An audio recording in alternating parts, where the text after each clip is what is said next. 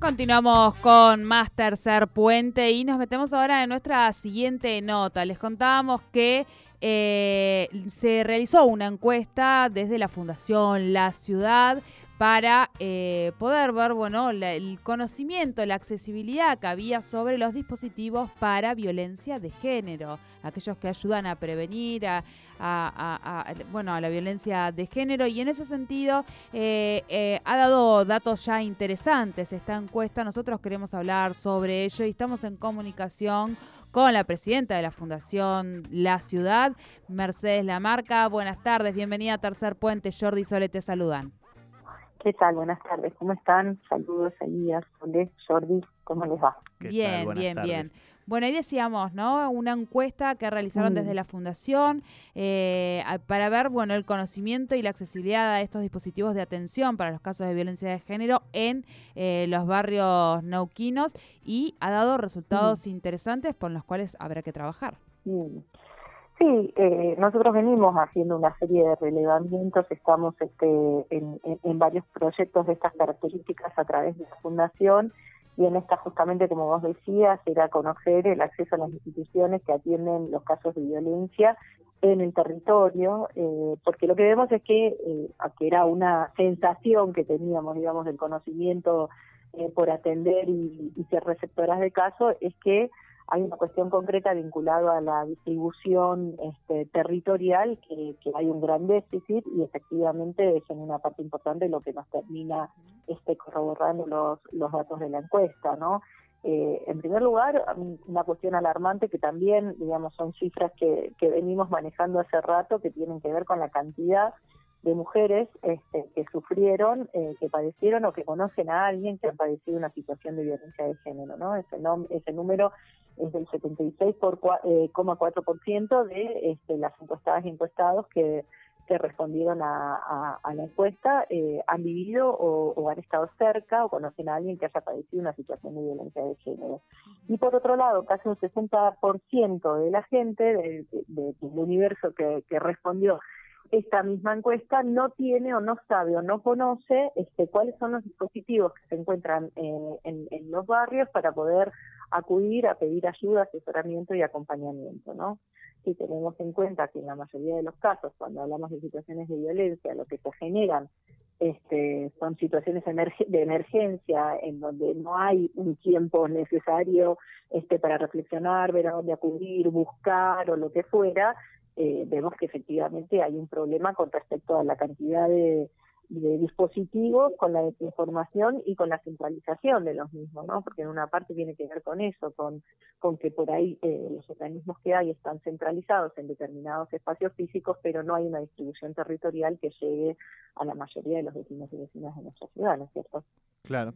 Y, y en ese sentido, preguntarte también, Mercedes, eh, a partir de, de, estos datos, ¿qué tipo de, de, respuestas se les ocurren que se pueden desarrollar desde el Ejecutivo Municipal o impulsar desde el Consejo Deliberante en este caso? Mm. Mira, nosotros este, estamos eh, en, la misma dirección, venimos desarrollando un programa junto con la legislatura que tiene que ver con, eh, que en realidad es un programa que, hemos eh, hecho desde hace mucho tiempo, que en su momento lo llamamos de promotoras territoriales en violencia de género, que lo hicimos allá cuando era, lo, lo, iniciamos cuando era este, Ana Pechén, vicegobernadora eh, y presidenta de la legislatura y, lo continuamos con Figueroa y ahora hemos retomado también en, esta nueva gestión y que tiene que ver con tener este ahora le pusimos acompañantes este y que tiene que ver con tener compañeras y mujeres en los barrios que tengan eh, el conocimiento y las herramientas necesarias para poder eh, llevar adelante el asesoramiento y el acompañamiento justamente a mujeres que están atravesando una situación de violencia y en la misma dirección eh, hemos abierto, hoy comenzamos y, tenemos programados para la próxima semana en distintos barrios de la ciudad puntos de acompañamiento, ¿no? Que justamente ahí hay personas, digamos, y mujeres sobre todo, este, con el conocimiento necesario para poder asesorar y acompañar y todos los números de emergencia de hacia dónde hay que de hacia dónde hay que acudir en una situación de estas características.